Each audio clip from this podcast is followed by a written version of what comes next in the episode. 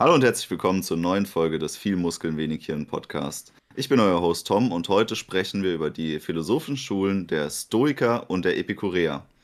Mit dabei sind wie immer meine Co-Hosts Simon und Tim.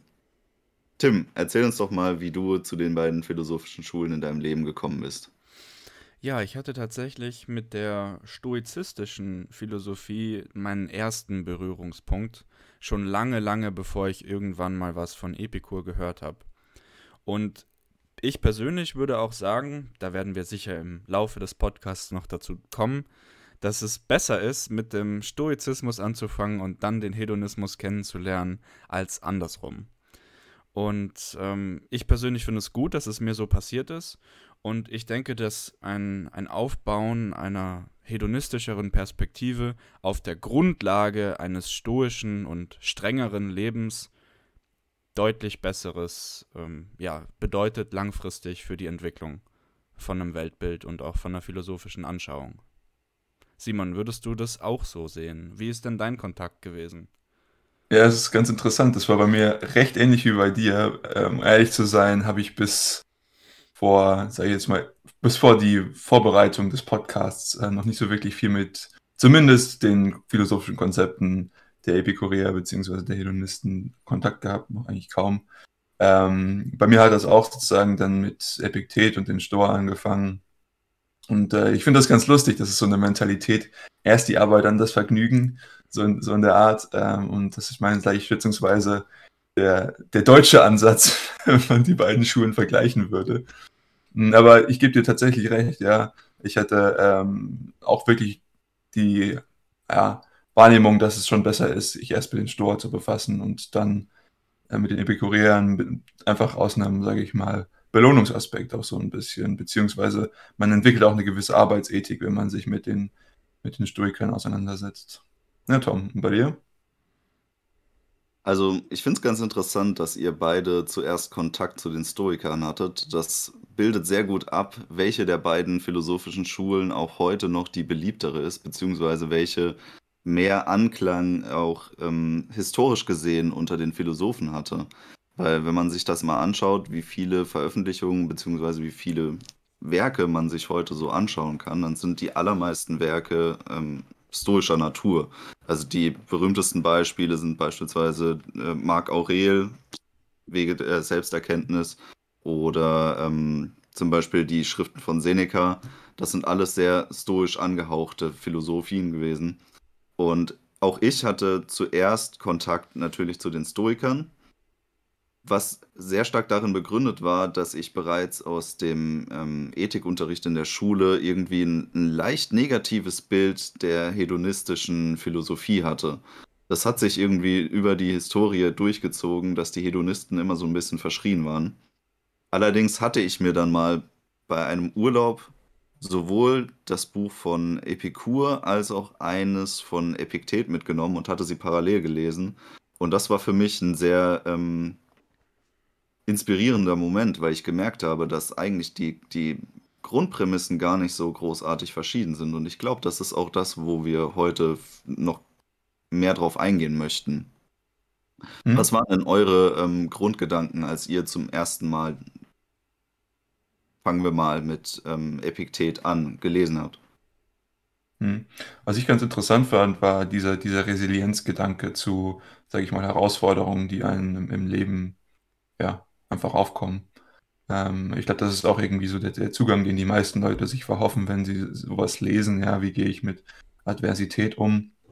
Und das war auch irgendwie mein erster Gedanke gewesen, äh, weil es ja schon eine sehr strenge und strikte Art und Weise ist, wie man mit sowas umgeht. Und ähm, ja, tatsächlich finde ich es nicht immer einfach anzuwenden, was sozusagen da postuliert wird. Ja, also diese fast schon Indifferenz zu irgendwelchen negativen, aber tatsächlich auch positiven Ereignissen im Leben. Äh, Finde ich nicht immer einfach, aber ähm, ja, das war so, so mein, mein erster Zugang zu dem Ganzen. Bei mir, bei mir tatsächlich sehr ähnlich. Diese emotionale Distanzierung, das war auch das, was mich am meisten immer ja, vorangebracht hat, würde ich fast sagen, in dieser Philosophieschule weil es mir persönlich auch sehr viel gebracht hat in meinem Leben. auch die, die Art und Weise, wie sie mit dem Tod umgehen und die, die Feststellung im Prinzip, dass alle Menschen, die ich lieben werde, irgendwann sterben sind, sterben und ja, dass ich eben nichts daran ändern kann und dass ich mich damit abfinden muss und dass es auch immer wieder Ereignisse geben wird, die für mein Leben sehr, sehr negativ sind, mit denen ich aber trotzdem fertig werden muss. Und diese Vorstellung ist ja der Grundgedanke, der dann zu dem modernen Resilienzgedanken geführt hat. Und das finde ich ist eine ja extrem wichtige, extrem wichtige Sache, sich damit mal auseinanderzusetzen, weil wir können, auch wenn wir die allergrößten Helikoptereltern sind, wir können nicht die, die gesamte Schlechtheit der Welt von uns und unseren Lieben abhalten. Das funktioniert nicht. Und um vielleicht eine auch etwas ökonomischere Perspektive reinzubringen, je mehr man abhalten muss, desto mehr Aufwand muss man ja auch betreiben, um diese Abhaltungen aufrechtzuerhalten. Und es kann durchaus, was meine seelische Energie als Ressource sozusagen angeht, sinnvoll sein, ein wenig Schaden in Anführungsstrichen zuzulassen und aber meine Seele eben widerstandsfähiger zu halten, damit ich eben mein ganzes Leben lang nicht darauf bedacht sein muss, dass bloß nichts passieren darf. Das ist nämlich auch so ein Gedanke, den ich immer wieder habe, wenn ich so viel Angst habe vor den schlechten Dingen, die passieren können und keine Widerstandsfähigkeit gegen diese Dinge entwickle, dann verliere ich einen substanziellen Grad meiner Freiheit. Damit habt ihr jetzt eigentlich schon einen der Kerngedanken der Stoiker sehr gut auf den Punkt gebracht. Ein anderer Leitgedanke der Stoiker, der mich oftmals ähm, sehr von dieser philosophischen Schule überzeugt hat, ist der der Tugendhaftigkeit. Weil tugendhaftes Handeln im Sinne der stoischen Philosophie eine der höchsten Pflichten ist, die man in seinem Leben verwirklichen sollte. Für mich ist natürlich das Paradebeispiel Marc Aurel als Philosophenkaiser, weil als Person, die, die so viel Macht in sich vereint hat und ähm, bei so vielen Negativbeispielen der, der römischen Kaiser, die wir historisch gesehen haben, also die, das absolute Negativbeispiel wäre beispielsweise Nero, der ja nicht viel später kam, ähm, ist für mich diese, der, der Gedanke, ein tugendhaftes Leben zu führen, so wie ihn die Stoiker auffassen, sehr nah an den Konzepten, die wir auch so schon immer im Podcast versuchen ähm, zu vermitteln. Mhm. Was sind diese tugendhaften Konzepte, die du hier ansprechen würdest? Oder wie, wie würdest du es definieren? Es ist nicht, also es ist weniger dieser Kerngedanke, den wir vermitteln, dass tugendhaftes Handeln nur daraus erwächst, dass man die Wahl hat, etwas anderes zu tun, weil der Stoiker sich selbst gar nicht die Wahl lässt, eigentlich etwas anderes zu tun, als tugendhaft zu handeln. Er, er nimmt das als die höchste Maxime in seinem Leben. Mhm. Ja, also ich glaube, ich habe äh, in, in, diesem Epiktet, in diesem Handbüchlein der, der, Lebenskunst, da steht auch irgendwie sozusagen, lebe nach deinen Prinzipien, egal ob jemand zuschaut oder nicht. Ähm, ja, das war für mich eine sehr, sehr große Brücke zu unseren äh, vorherigen Gedanken. Was, was mir aufgefallen ist, was häufig noch erwähnt wird, ist sozusagen diese Unterscheidung von, von Sachen, von Herausforderungen, die entweder in meiner Gewalt stehen oder die nicht in meiner Gewalt stehen. Und das finde ich ein sehr, sehr interessantes Konzept, weil ich finde, auf der einen Seite ist das extremst machtvoll, wenn ich das für mich einsetzen kann. Aber auf der anderen Seite kann es auch sehr entmächtigend sein. Und ich glaube, da muss man sehr, sehr vorsichtig sein mit dem, damit, wie man umgeht. Also auf der einen Seite finde ich das super interessant zu schauen, okay, was ist in meiner Macht? Wenn es in meiner Macht ist, dann beschwere ich mich nicht. Wenn es zum Beispiel irgendeine Adversität ist, dann beschwere ich mich nicht, sondern versuche einfach zu sagen, okay, ähm, ich gebe mein Bestes, dass sozusagen ich das, diese Herausforderung überkomme oder sowas. Auf der anderen Seite, wenn es nicht in meiner Macht ist, ne, dann bringt es mir auch nichts zu beschweren, weil es wird ja eh durch mein Beschweren oder so wird es ja auch nicht besser.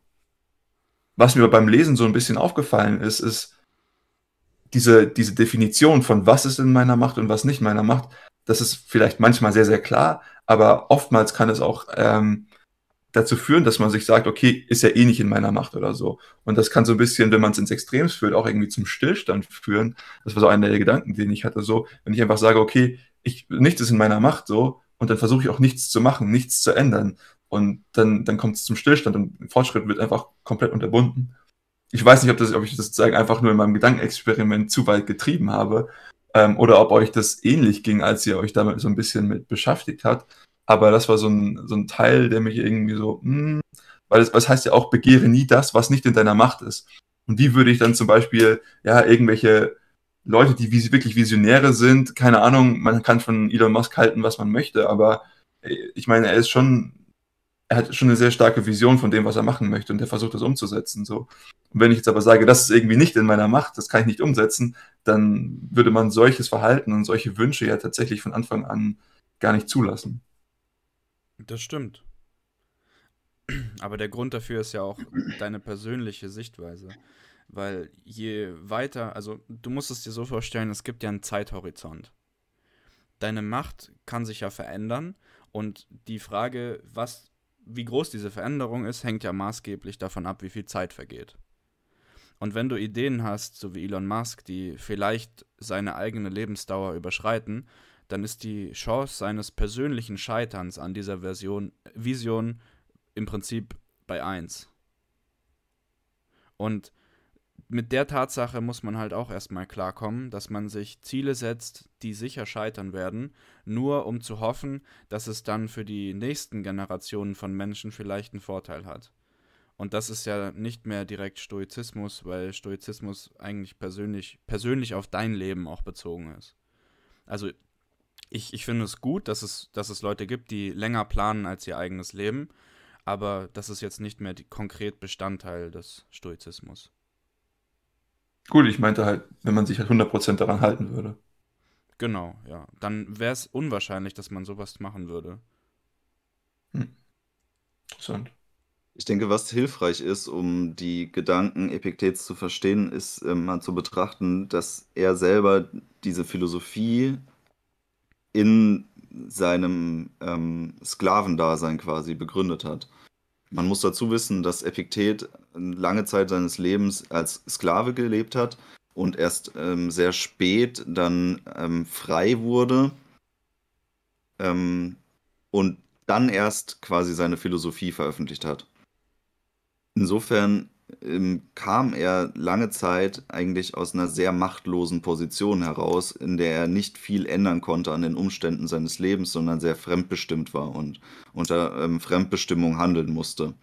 Und äh, da hinein hat er versucht, ähm, eine, einen höchstmöglichen Grad an persönlicher Freiheit zu etablieren, der nur in ihm selbst und in seiner inneren Haltung begründet ist. Und genau um diese innere Haltung geht es eben. Also zu akzeptieren, dass etwas nicht in seiner persönlichen Macht steht, jetzt zu ändern, bedeutet nicht, dass man ähm, mit Machtlosigkeit damit umgeht, sondern man ermächtigt sich selbst in der Situation, indem man seine innere Haltung dazu ändert. Weil die innere Haltung desjenigen, der sich über Umstände beschwert, die er nicht ändern kann, ist die schwache Haltung er lässt sich quasi emotional ins Negative ziehen durch diese Situation. Die Haltung des Starken ist es, sich nicht emotional dadurch beeinflussen zu lassen. Beispielsweise nennen wir jetzt mal ein krasses Beispiel, der Tod eines Angehörigen oder der eigene Tod. Das ist ein absolut endgültiges Ereignis und man kann persönlich nichts daran ändern. Aber derjenige, der das große Klagen anfängt, und der das nicht akzeptieren kann, dieses Schicksal und dieses Ende, der begibt sich selber in eine Position der Schwäche und der Inakzeptanz dessen. Und was man sehen kann in vielen Beispielen aus der Schule der Stoiker, ist, dass sie ein sehr, sehr konsequentes Verhältnis zum Tod und zum Ableben hatten. Epiktet selber hat sich, als er gemerkt hatte, dass er langsam altersschwach wird, zu Tode gehungert Seneca hat sich das Leben genommen, nachdem er in Ungunst gefallen ist. Es ist natürlich auch in anderen philosophischen Schulen bereits ein Vorbild gewesen, dass, dass ähm, Philosophen sich irgendwann freiwillig in den Tod begeben haben. Aber ähm, die, die Haltung der Stoiker dazu ähm, ist schon nochmal etwas krasser und konsequenter aus meiner Sicht. Und das ist auch irgendwie wieder so eine Parallele, die man zwischen den beiden philosophischen Schulen der Epikureer und der ähm, Stoiker ziehen kann, denn sie beide gehen sehr absolut mit dem Ende des Lebens um. Auch die Epikureer begreifen den Tod als etwas Unausweichliches, aber etwas, was nicht mit Leid verbunden ist. Mhm.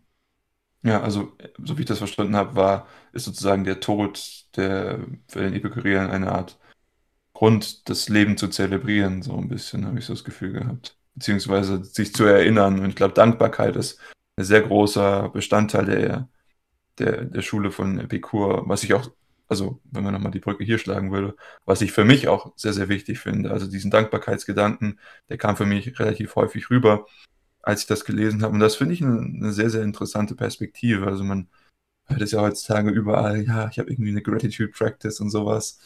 Und ähm, so, so Klischee wie das klingen mag, ähm, finde ich das tatsächlich gar nicht schlecht.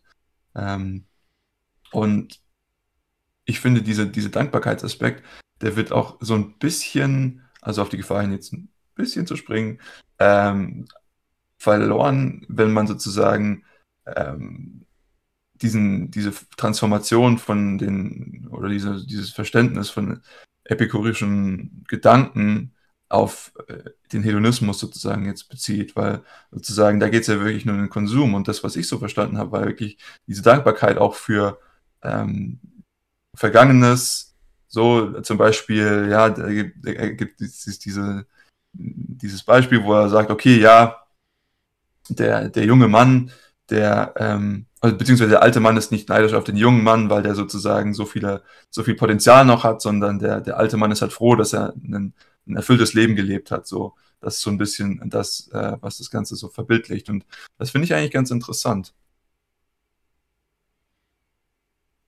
Ja, also zu Epikur. Ich würde sagen, das, was mich am meisten beeindruckt und auch beeinflusst hat, war seine Vorstellung von Zufriedenheit. Und Epikur hat immer auf die menschliche Gier angesprochen und hat die Gier immer als ein riesiges menschliches Problem gesehen. Und alles, alles, was Menschen haben, sei es Status, sei es Geld, sei es Macht, ist immer was, was nicht endlich ist und deswegen wird es immer mehr, nein, nicht, nicht endlich, sondern unendlich ist und deswegen will man dann immer mehr. Und es ist nie genug. Man will immer mehr und je mehr man hat, desto mehr will man noch dazu. Und so hat er für sich eben zwei Dinge identifiziert, die absolut sind, die man haben kann in absoluter Weise, die nicht mehr steigerbar sind. So wie der Tod auch nicht mehr steigerbar ist, hat er sich zwei Dinge rausgesucht, die im Leben schon eintreten, die aber nicht mehr steigerbar sind. Und auf die hat er seine sozusagen philosophischen Grundgedanken basiert. Und das wäre zum einmal, zum ersten Mal die Ruhe im Geist, und zum Zweiten ein schmerzfreier Körper. Und wir können schon sehen, sowohl Ruhe als auch Schmerzfreiheit sind ja im Prinzip über ihren Gegenpol definiert. Also Ruhe ist ja die Abwesenheit von, von Unruhe, von Lärm, von Lautstärke.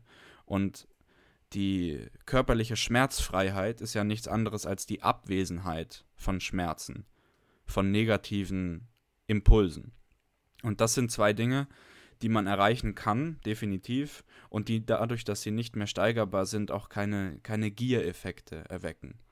Und das sind zwei Dinge, die ich auch für mich persönlich eben sehr, sehr wertschätze und nach denen ich auch mein, mein Leben schon sehr stark ausgerichtet habe, weil ich davon überzeugt bin, dass beides für ein langfristiges, gutes Leben, und das ist ja bei all diesen griechischen Philosophien das Eudaimonia, also die Frage nach dem guten Leben, ist ja immer das, was unterschwellig mit, mitklingt. Und da denke ich, hat Epikur wirklich einen Volltreffer gelandet.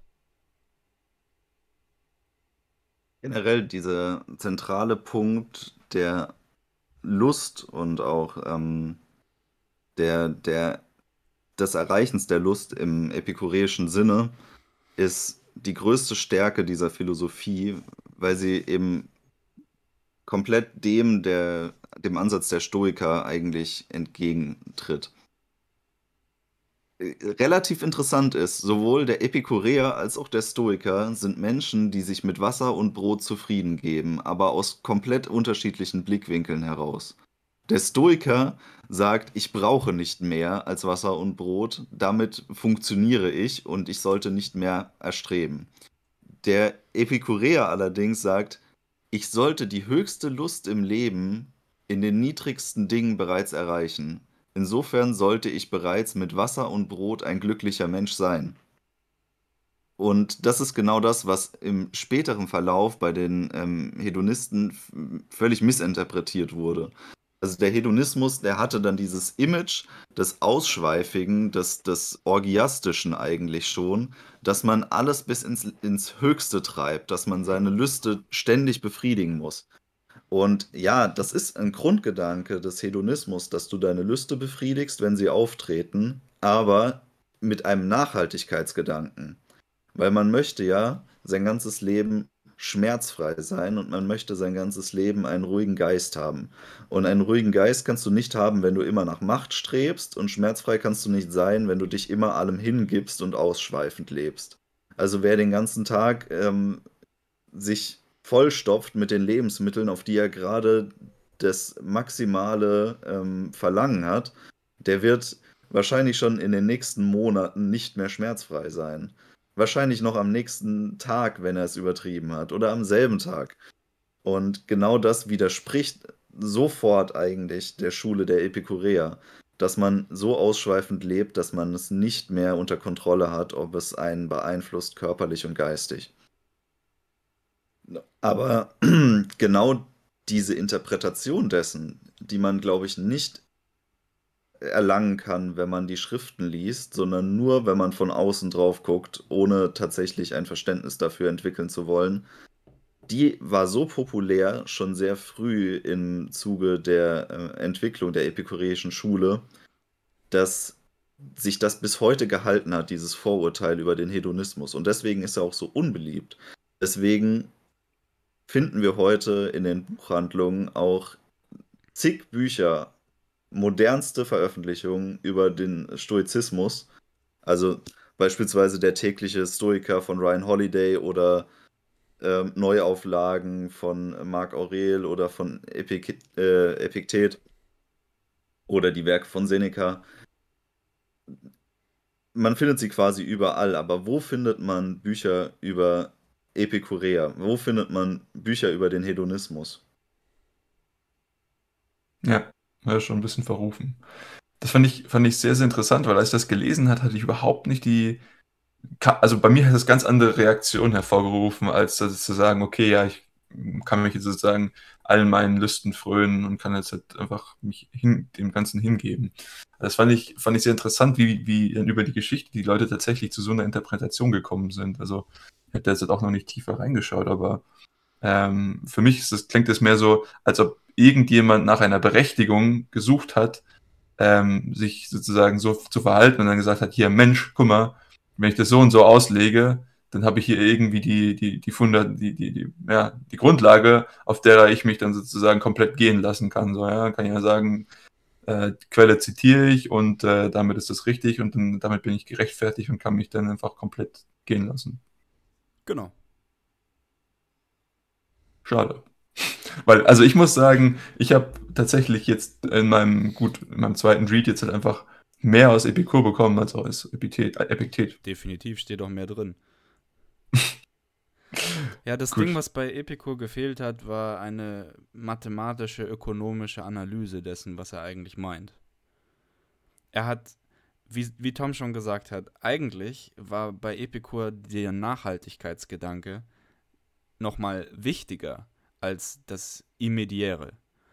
Und diese Tatsache hat er aber nie irgendwo konkret aufgeschrieben oder ausformuliert.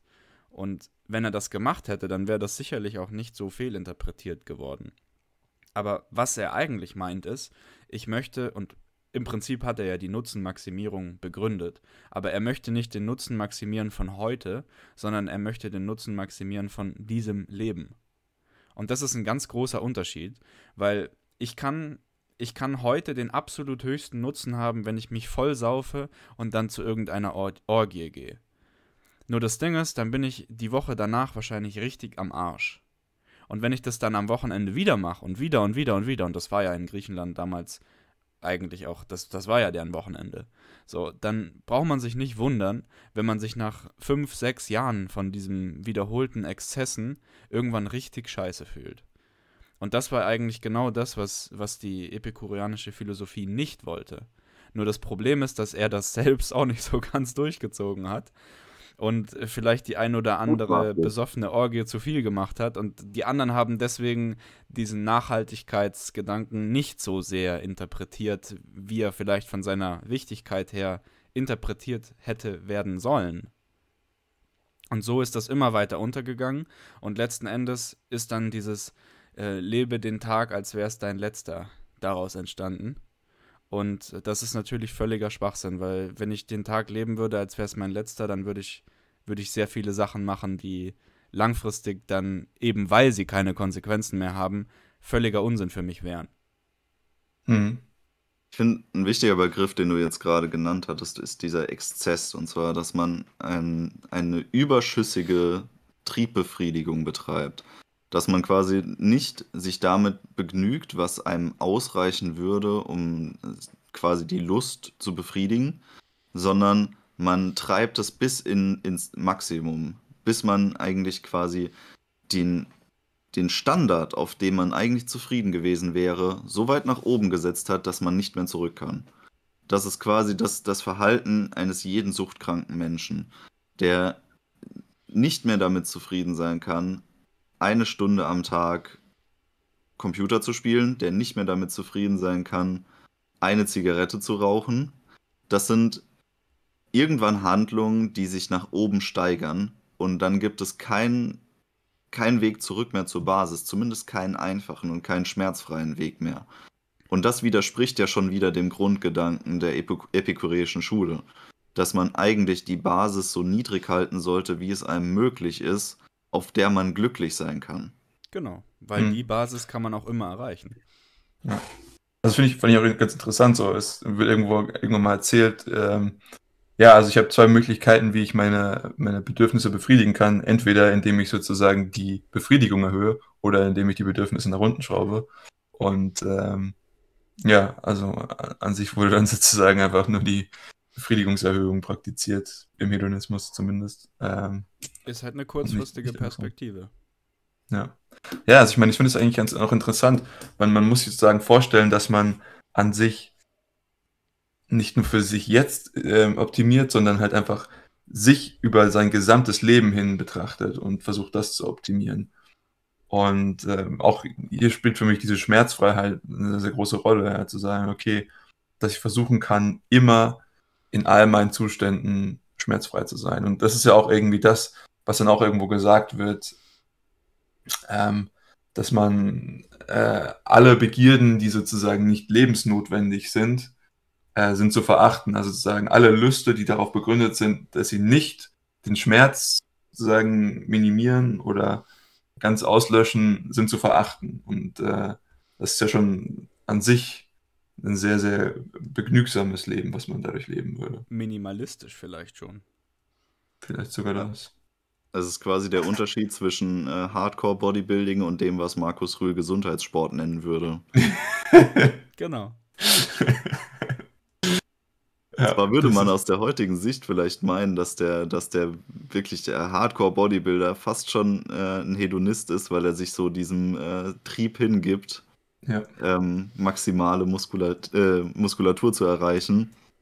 Aber eigentlich ist der, der äh, wahre Hedonist derjenige, der sagt, na gut, 100 Kilo Line Body Mass reichen mir dann doch irgendwann mal. ja, ich meine, tatsächlich, es ist ja auch bei vielen Leuten so, dass es schon fast suchtmäßig ist. So, ja, viele Leute sagen, ja, okay, das ist jetzt meine Passion oder so, aber ja. Ich weiß nicht, ob ich mich dazu zählen würde. Ich bin mir nicht sicher. Es kann sein, vielleicht noch nicht ganz, aber schon auf jeden Fall eine interessante Betrachtung. Ähm, was sind sozusagen die, die Lust und die Begierden? Ich meine, an sich finde ich es ja auch sehr spannend zu schauen, okay, was bräuchte man eigentlich nur? Und das ist ja eigentlich sehr, sehr, sehr, sehr wenig, um diese Befriedigung zu haben, die sozusagen, die durch die einfach nur Schmerzfreiheit gegeben ist. Jungs, wir hatten jetzt so viel Theorie. Ich will jetzt ein paar praktische Tipps, wie ich das genau erreichen kann. Was macht ihr denn, damit ihr schmerzfrei seid und Ruhe im Geist habt und langfristig euren Nutzen maximieren könnt? Wie, wie funktioniert das? Ich denke, was für mich immer wieder eine wichtige Praxis ist, ist, ähm, ich weiß, das ist so unser Steckenpferd, aber es ist tatsächlich die Ernährung. Ähm, darauf zu achten, dass ich nicht auf irgendwelche Dinge in meiner, in meinem täglichen Intake quasi angewiesen bin, die ich nur brauche, um quasi meine, meine Lust daran zu befriedigen, zu essen. Also sei es, dass man irgendwie sich daran hindert, maßlos irgendwie zu naschen oder so, weil man äh, zum Beispiel damit irgendwas kompensiert oder weil man einfach diese Cravings, die man hat nach irgendwelchen zuckrigen Sachen oder irgendwelchen extrem salzigen Sachen, nicht unterdrücken oder unter Kontrolle haben kann. Das ist nämlich was, was in der Gesellschaft sehr oft dazu führt, dass man ausschweifend lebt. Man kennt dieses berühmte, ja, wenn du einen, äh, wenn du die Chipstüte aufgemacht hast und du hast einen gegessen, dann musst du sie leer machen quasi, ja. Weil man Mhm. sich nicht kontrollieren kann, weil man nicht aufhören kann. Und genau das sind wichtige Punkte für mich, die ich immer wieder hinterfrage, ob, mein, ähm, ob meine Ernährungsgewohnheiten nicht irgendwas beinhalten, was ich allein aus meinem extrem übersteigerten Bedürfnis danach immer wieder esse oder zu mir nehme. Hm. Und dann suche ich Wege, damit umzugehen oder das ähm, auszugleichen. Also du bist sozusagen der, einfach derjenige, du bist einfach die Maschine und die muss funktionieren und die muss die ganze Zeit funktionieren, schmerzfrei natürlich. Und äh, dementsprechend versuchst du dich zu ernähren. Na, eigentlich überhaupt nicht. Also n- klar, ich habe ich hab einen gewissen technischen Ansatz an meiner Ernährung, aber der Genuss steht bei mir schon im Vordergrund. Aber ich hinterfrage oft, warum ich manche Sachen genieße oder ob es nicht einfach zu viel ist auch. Ob ich nicht auch mit weniger genauso zufrieden wäre. Hm. Das ist tatsächlich interessant, weil Epikur auch sagt, ähm, sozusagen, welche Konsequenz hätte die Nichterfüllung einer Begierde oder eines, Wunsch, eines Wunsches so. Und allein die Überlegung, auch, auch selbst wenn man sozusagen diese Begierde dann dem Ganzen nachgibt, aber allein diese Überlegung, diese Reflexion ist schon, schon ausreichend genug, um vielleicht tatsächlich den Genuss von dem Ganzen zu erhöhen. Ja? Also das ist dieses komplett ähm, unreflektierte Konsumieren. Ich glaube, da haben wir schon öfters drüber geredet. Allein das führt schon dazu, dass ich einfach mehr konsumieren muss, um irgendwie einen, den, die gleiche Reaktion hervorzurufen. Aber wenn ich sozusagen mir ganz bewusst bin, was ich sozusagen mir jetzt gerade irgendwie gönne, dann, dann brauche ich vielleicht sogar gar weniger oder ich habe überhaupt ein viel größeres Empfindnis des Ganzen. Ein, ein praktisches Beispiel aus jüngerer Vergangenheit war beispielsweise, dass ich mir meine Overnight Oats oder generell immer, wenn ich irgendwie ähm, Haferflocken oder ähnliches zu mir genommen habe, grundsätzlich das Ganze immer mit Milch zu mir genommen habe. Bis ich hinterfragt habe, ob das nicht genauso gut für mich wäre, würde ich sie einfach mit Wasser zu mir nehmen. Wein. Und früher wäre das für mich undenkbar gewesen. Ich hätte, na, das schmeckt doch nicht, das ist doch ekelhaft. Da musst Ja. du, das muss mit Milch sein. Und ähm, ich habe es dann aber konsequent längere Zeit einfach umgestellt und habe keine Milch mehr dazu benutzt. Und ich habe gemerkt, dass es gibt dem Ganzen eigentlich nicht so viel, als dass ich es rechtfertigen könnte, das weiterhin zu machen. Mhm. Ich finde diesen, diesen Aspekt des Essens auch sehr, sehr interessant, weil das kommt auch so ein bisschen aus anderen, ähm, ich sage jetzt mal fast schon, also Glaubensrichtungen, äh, kann man auch ganz sagen. Zum Beispiel das, das Dankesgebet vor dem Essen, was jetzt halt vielleicht zum Beispiel aus, aus christlichen Religionen oder so bekannt ist. Ich finde das schon sehr ähnlich, also weil dieser, dieser Dankbarkeitsgedanke, den ich vorhin schon bereits mal aufgerufen hatte, ähm, das ist so einer für mich meiner, meiner Practices, die ich vielleicht diesbezüglich ähm, implementieren würde und implementiert habe. So. Ich habe zum Beispiel so eine, so eine Dankbarkeitsgeschichte vor, vor, jeder, vor jeder Mahlzeit, die ich mache. Und das muss ich nicht nur für die Mahlzeit machen, aber ich finde, das gibt dem Ganzen einfach eine ganz andere Perspektive.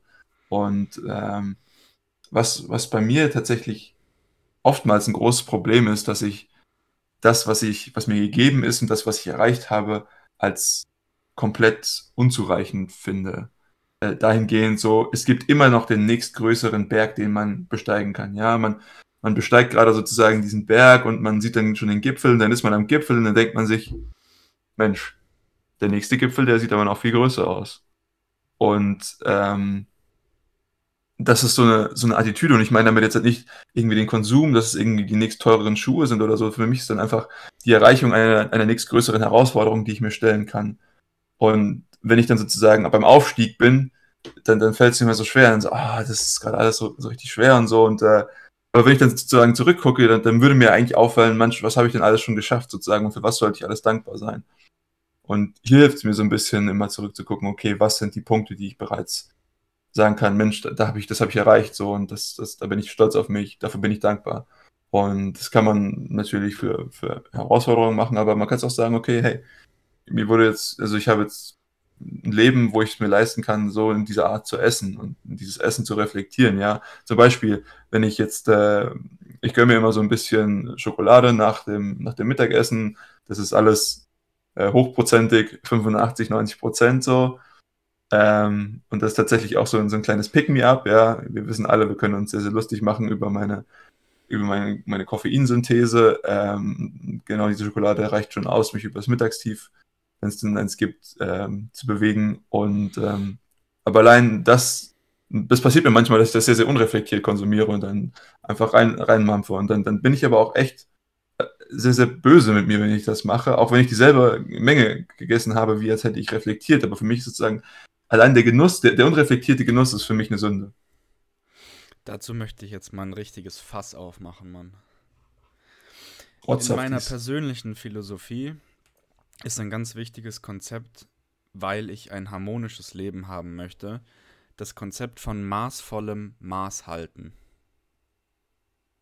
Und das ist eine richtig, richtig äh, komplizierte Sache eigentlich, obwohl sie total simpel ist. Und zwar wenn ich immer Maß halte, dann bin ich extrem in meinem Maß halten. Und was ich machen muss, ist, ich muss so oft nicht Maß halten, dass ich nicht extrem bin in meinem Maß halten. Und dieses Nicht-Maß halten darf aber nicht von so hoher Intensität sein, also nicht so exzessiv, dass ich nicht mehr Maß halte. Das ist eine so wilde bisschen, Sache. Und so ein bisschen die, Turtles all the way down, oder? Die grundlegende Idee dahinter kommt von Nietzsche, von seinem Vergleich der Hure und dem Priester. Die Hure hat ein exzessives Sexualverhalten in der Hinsicht, dass sie andauernd und mit jedem schläft. Und der Priester hat ein invers exzessives Sexualverhalten, weil er nie mit irgendjemandem schläft. Zumindest das ist jetzt die, die Theorie, ja. Und was wir sehen ist, die, die Hure lebt in, in Überschwang und in Exzess, aber ist weniger frevelhaft als der Priester, weil der Priester sich an seiner Askese aufgeilen kann und aber viel geringere Kosten dafür hat, weil ja eben die Askese ein Nichtstun ist. Und mit jemandem zu schlafen ist ja zeitanspruchsvoller und anstrengender, als es nicht zu tun. Und so sieht Nietzsche in, in beiden ein exzessives Verhalten und beim Priester wäre es sogar noch schlimmer, weil er nicht die Kosten tragen muss und im Prinzip fast den gleichen Nutzen daraus ziehen kann. Und was ich mir denke, ist eben wichtig, dass wir tatsächlich auch in unserem Maßhalten maßvoll bleiben, weil das System sonst langfristig nicht stabil ist. Das hat Tom vorhin schon angesprochen, wo du gesagt hast, ach ja, Tom, dann bist du wie so eine Maschine, die einfach funktioniert. Und das kann man schon mal machen, dass man wie so eine maschinistische Perspektive einnimmt und dann das einfach nur ganz mechanisch alles löst. Aber wir sind eben keine Maschinen. Und deswegen müssen wir langfristig uns auch immer wieder überlegen, okay, wie können wir denn die verschiedenen Dinge in unserem Leben ausbalancieren? Und ich habe es ganz am Anfang schon gesagt und ihr habt mir auch alle zugestimmt, ihr habt es für euch auch so gesehen. Es ist sehr gut, wenn man aus der stoischen Perspektive sein Leben aufbaut und gestaltet. Und diese Distanz, vor allem die emotionale Distanz zum Leben, immer aufrechterhalten kann. Aber es ist trotzdem wichtig, dass wir das auch mal unterlassen und dass wir auch mal nicht an den Tod denken und nicht an die Resilienz und die Adversitäten, die wir überwinden müssen, sondern dass wir auch mal Spaß haben, dass wir auch mal im Moment leben und dass wir vielleicht auch mal exzessiv feiern, aber eben nicht regelmäßig und nicht so, dass es uns langfristig schadet. Mhm. Ich denke, was du eigentlich sagst, ist nicht, dass du ähm, die zwei Zustände des Maßhaltens und des Nicht-Maßhaltens praktizierst, sondern äh, Maßhalten auf verschiedenen Skalenniveaus. Genau. Also Aber es gibt dann halt Maßhalten ein, ist ja auch extrem. Also das ist halt das Gegenteil dann. Askese ist ja auch eine extreme Art und Weise zu leben. Also Askese natürlich. ist auch nicht maßvoll.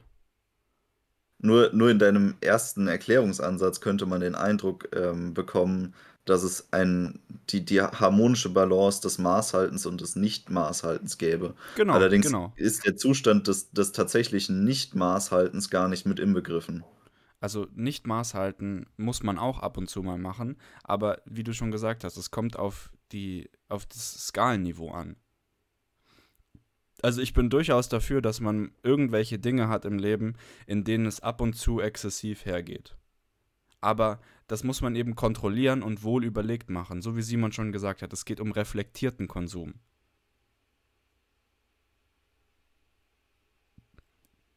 Ich kann auch mal einen Cheat Day machen bei meiner Ernährung. Ich kann auch mal einen Cheat Day machen. Aber um die Brücke zu bauen zur letzten Episode, ich muss eben diesen Reichtum haben, wie Helmholtz Watson. Ich muss den Reichtum haben, mir das erlauben zu können. Ich muss in einer Situation sein, in der mein Körper gesund und fit genug ist, um diesen Cheat Day, diesen sporadischen Cheat Day, auch gut zu überstehen, ohne dass Schmerzen auftreten. Ich muss in der Lage sein, einmal im Jahr mir richtig ein oder vielleicht auch zwei oder dreimal im Jahr mir so richtig die Kante zu geben mit Alkohol, ohne dass ich deswegen langfristig die Ruhe in meinem Geist verliere. Das ist meine Vorstellung. Ja, weiß ich jetzt nicht, ob man unbedingt Alkohol trinken muss. Es, es Ich ging glaube, nicht, das ist nur ein Beispiel. es, nein, nein, nein, nein. Es ging nicht darum, dass man Alkohol trinken muss. Es ging darum, dass ich in der Lage dazu bin. Ja, okay. Ich muss in der Lage sein, mich völlig bis zur Besinnungslosigkeit zu besaufen, ohne dass ich dann die Ruhe in meinem Geist verliere. Am Tag danach. Das muss sein. Dahingehend finde ich tatsächlich die, ein, ein Befolgen der, der Lehren Epikurs deutlich schwieriger als die von Epiktet, weil Genau. ist Epiktet auch. ist 1-0. Das ist schwarz-weiß. Wohingegen Epikur wirklich sagt, okay, du musst für dich, du musst die Stärke beweisen, die Reflexion zu haben und sagen, okay, jetzt ist genug so. Und das finde ich an sich eine, eine Betrachtungsweise, die recht interessant ist, ja. Dahingehend ist es vielleicht auch für viele so viel einfacher, den Zugang zu Epiktet zu finden. Ähm, weil man halt irgendwie sagt, okay, schwarz-weiß, hier sind die Regeln, so mache ich das. Ähm, und so ist das. Ähm, und tatsächlich, was, was mir aufgefallen ist bei dem irgendwo ähm, in, in diesem Handbüchlein, ah nee, halt in dieser, äh, der Weg zum Glück, da wird sozusagen die Frage gestellt, wieso wir überhaupt irgendetwas machen, was nicht zu unserem Lebenserhalt ähm, führt. So. Also jetzt halt nicht unmittelbar verdursten, verhungern, ähm, ersticken, was weiß ich. Und das finde ich eine sehr, sehr interessante Frage, weil so, wieso machen wir überhaupt irgendwas? Ähm, und gerade wenn es zum Beispiel ins Altruistische geht oder sowas. Und das ist ja im, im Bereich der, der, der, ja, sag ich mal, der Volkswirtschaft oder so, finde ich ja immer, diese gibt es ja Entscheidungsfindungsmodelle etc. Und das ist alles immer so unzureichend. Ich finde es sehr, sehr interessant sozusagen und, und ähm, zum Beispiel sagt, sagt Epikur so, okay, wir machen alles nur wegen der Lust so. Auch der, auch der, der ähm, ähm, Stoa, der würde sagen, also wenn, wenn Epikur sozusagen den Stoa fragen würde, ja, wieso verhältst du dich denn so? Und im Prinzip ist es ja schon, weil er seine Lust befriedigen möchte, sozusagen, okay, ich lebe so, weil, weil, weil das meine Lust maximiert. Und Wie der ich Priester finde das, in dem Gleichnis. Genau, genau, wie, der- wie der Priester so. Und, und im Prinzip ist es auch einfach irgendeine Lust, die dadurch befriedigt wird. Es hat einfach nur auf eine andere Art und Weise. Und dahingehend finde ich Epikurs Schule deutlich tiefergreifend als die von Epiktet, weil Epiktet hat einfach nur so eine, äh, einen, einen Mantel drüber legt, also in Form von, von einem, einem eisernen Mantel, ähm, den, man, den man nicht durchdringen kann. Und äh, das, das war für mich so, so eine Realisierung, dass, okay, ja, aber wieso macht man irgendwas überhaupt wirklich? Es gibt eben noch diese. Es gibt noch etwas anderes und das ist selbstzerstörerisches Handeln. Die das ist eine Art pervertierte Lust daran, sich selbst Leid und Schmerz nachhaltig zuzufügen. Und diesen Grundgedanken zu, zu durchdringen, dass es eben nicht nur positive Lustbefriedigung gibt. Also ich denke, wir sind uns alle sehr einig, dass sowohl wenn man jetzt sagt, okay, ich äh, befriedige meine Lust, indem ich die Lehren der Stoa äh, verfolge, indem ich eben ähm, diesen, diesem Regelwerk folge und damit bin ich zufrieden in meinem Leben und dann kann mich emotional auch nichts mehr so aus dem Gleichgewicht bringen, weil alles in mir ruht. Oder man sagt, ich ähm, wähle für mich den, den Weg der Epikureer und ähm, bin, bin sehr achtsam darauf, was ähm, mein Körper von mir verlangt und ähm, lebe eben sehr nachhaltig mein Leben. Das sind alles valide Wege, irgendwie seine Lust zu befriedigen. Aber die sind, die stehen nicht jedem offen, die stehen nicht jedem Menschen offen, weil es gibt sehr viele Menschen, die sowohl bewusst als auch unbewusst Wege einschlagen, die rein selbstzerstörerisch sind. Ich will mal auf die bewusst selbstzerstörerischen Wege zurückkommen. Ich hatte diese Diskussion schon richtig oft. Und meine Vorstellung davon ist, dass es ein, ein Teil der Machtphilosophie ist. Das bedeutet, ich bin ein Mensch, der ganz wenig Macht hat, ganz wenig Einfluss auf andere und ich habe auch kein allzu hohes Bild von mir selbst. Was passiert dann, wenn ich so ein Mensch bin? Nun, ich möchte mich mal lebendig spüren. Ich möchte spüren, dass ich die Macht habe, irgendetwas zu tun, das direkte Konsequenzen hat. Zu beeinflussen. Ich bin derjenige, der das geschaffen hat, meine Kreation, mein Werk. Und das einfachste Mittel, um sowas zu erreichen, dieses Gefühl, dass man selbst die Welt beeinflusst und kontrolliert, ist die Selbstzerstörung.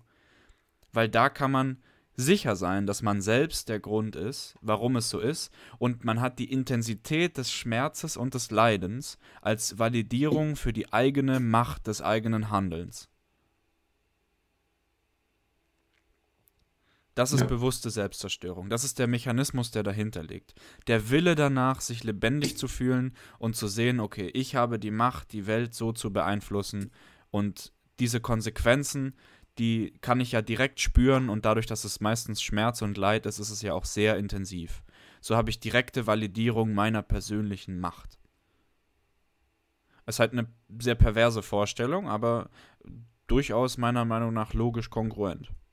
Mhm und unbewusstes, selbstzerstörerisches Verhalten, da kann ich immer nur eins zu sagen, also Unwissenheit schützt halt nicht vor ihren Konsequenzen.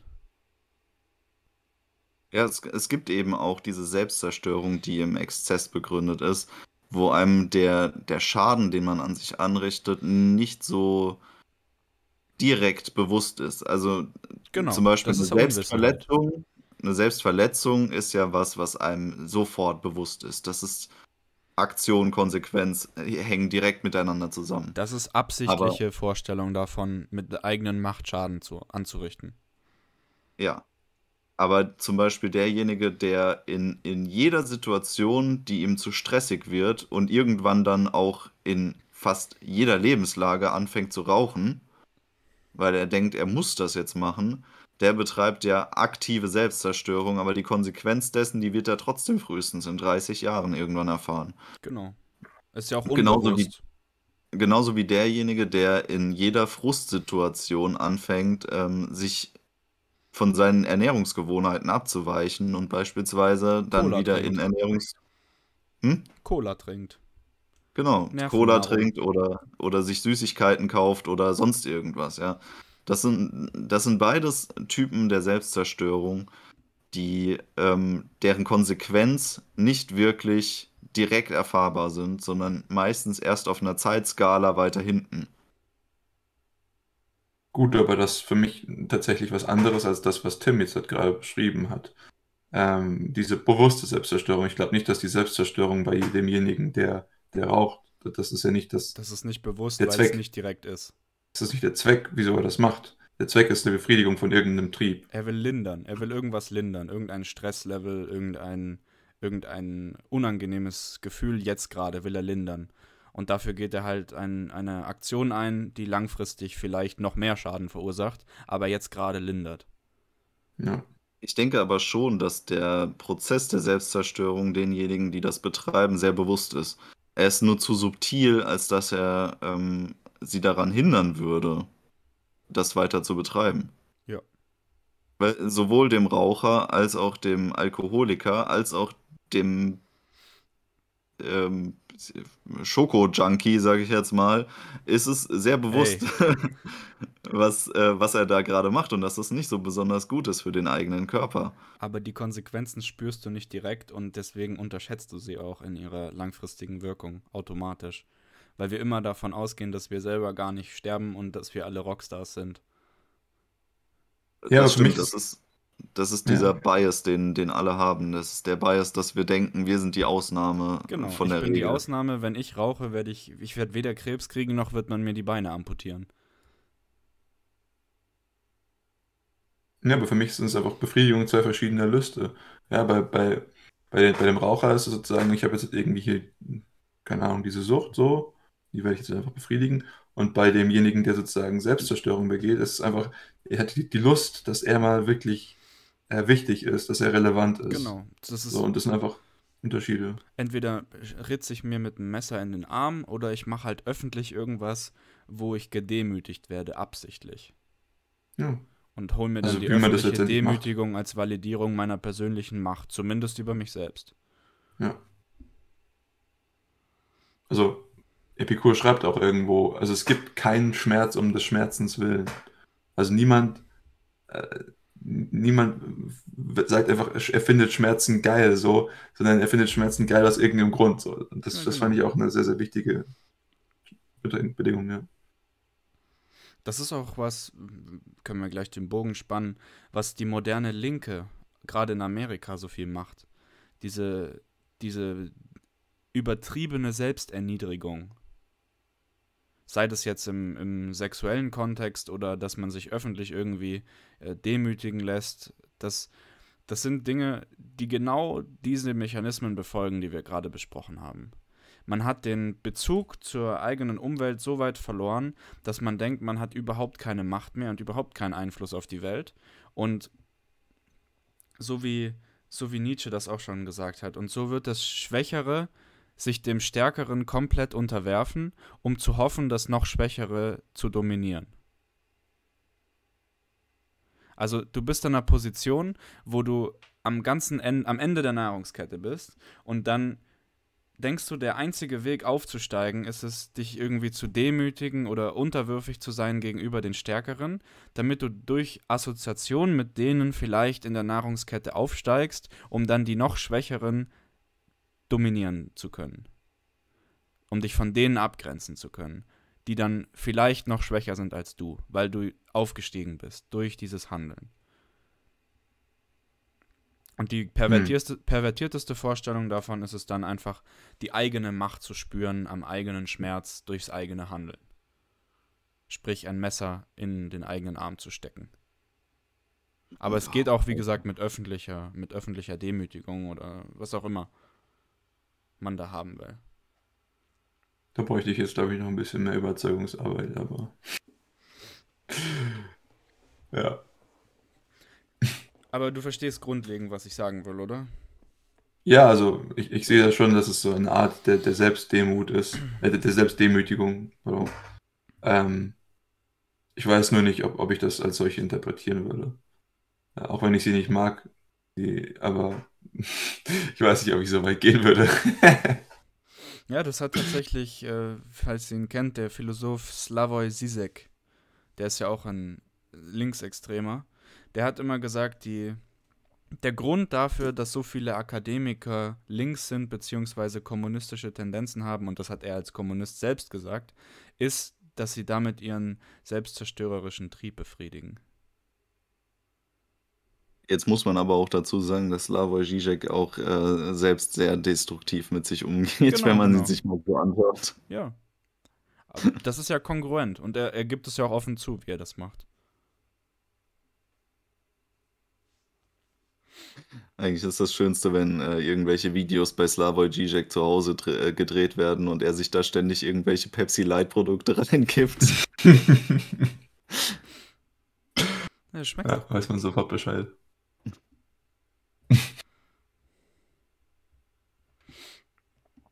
ja, ja. Ja. Kommen also, was ich, was ich. Ne? Oder möchtest du noch Ja, was ich. Tatsächlich, was ich, was ich sehr, sehr interessant finde an, an, an Epikur ist diese, diese Betrachtungsweise des Konsums und er gibt schon irgendwelche Regeln. Und ich glaube, das war für mich so am, am einprägsamsten, wenn ich jetzt darüber, darüber nachdenke, sagen, wie zu konsumieren ist. Und äh, das, das fand ich sehr interessant, weil diese Einstellung darüber, und weil die, die Brücke wollte ich nochmal dazu zur Epiktet schlagen, weil wir, ich glaube, den ein bisschen unter den Tisch fallen haben lassen, ist jetzt in der Gegenüberstellung, ist diese Betrachtungsweise der Realität. Und das finde ich auch interessant, weil ähm, ich bin mir jetzt nicht sicher, wie es bei Epiktet war, aber Epikur ja von sich auch selbst behauptet hat, dass er ein Naturphilosoph sei, also sowas, wie man heute einen Wissenschaftler bezeichnen würde. Und bei beiden ist diese Betrachtungsweise der Realität und wie diese geformt wird, sehr, sehr wichtig. Ich würde sogar sagen, der zentrale Bestandteil. Wie nehme ich sozusagen mein Umfeld wahr? Und für Epikur und Epiktet ist es bei beiden wichtig, dass sozusagen das alles durch mich selbst geprägt ist. Dass ich zum Beispiel niemanden sagen würde, ähm, Epiktet, Epikur würde sagen, konsumiere nie etwas, weil irgendjemand, weil du irgendjemand anderen dadurch sozusagen beeindrucken möchtest oder so. Oder sagen, sei sozusagen nie so, drücke dich nie so aus, nur um irgendjemand anderem zu gefallen. Epiktet sagt irgendwas ähnliches dazu. Ähm, und das fand ich sehr, sehr wichtig, weil wir das heutzutage an sich, ich würde schon fast sagen, exklusive bete so betreiben, dass wir uns versuchen, so darzustellen, um anderen Leuten zu gefallen. Und natürlich können wir unser Leben nicht ohne das leben. Ich glaube, ansonsten funktioniert eine Gesellschaft nicht. Zumindest nicht so, wie sie derzeitig aufgestellt ist. Aber das waren für mich noch zwei Realisierungen oder eine Realisierung, je nachdem, wie man das Ganze sich betrachtet, die sehr, sehr wichtig ist. Ähm, und die heutzutage auch in diesem unreflektierten Konsum sich wiederfindet. Wenn ganz viele Leute auf der Welt mich toll finden und ich denen gefalle, dann ist mir das insofern auch nützlich, weil wenn ich mich selber nicht mag und mir selbst nicht gefalle, dann kann ich die aggregierte Meinung der anderen nehmen, um meine eigene Einstellung zu mir selbst zu widerlegen. Weil wenn die ja. alle denken, ich bin so toll, dann muss es ja stimmen. Und je okay. weniger ich mich selbst mag, desto mehr Validierung von anderen brauche ich dann. Mhm. Vielleicht, das wäre das wär mal eine interessante Studie. Ab wie viel, ab wie viel hunderttausend oder Millionen Instagram-Followern kann man selbst mit den übertriebensten Minderwertigkeitskomplexen immer noch ein funktionsfähiges Leben führen? Weil man denkt, ach ja, wenn mich so viel hunderttausend Leute geil finden, dann muss ich ja ganz okay sein. Wenn Auch wenn ich weiß, dass ich es nicht bin. Ach, wenn ich es weiß.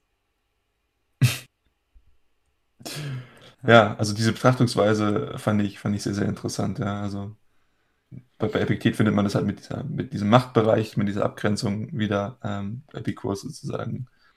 Ähm, wie werden meine Bedürfnisse geformt durch, durch mein Umfeld beispielsweise oder aber auch einfach so, wie ich alles wahrnehme. Was ich ganz interessant finde, ist hier bei, dass wie du schon gesagt hast, ist sowohl die ähm, Stoiker als auch die Epikureer verzichten eigentlich auf irgendwelche äußeren Einflüsse, die ihr Selbstbild irgendwie prägen könnten.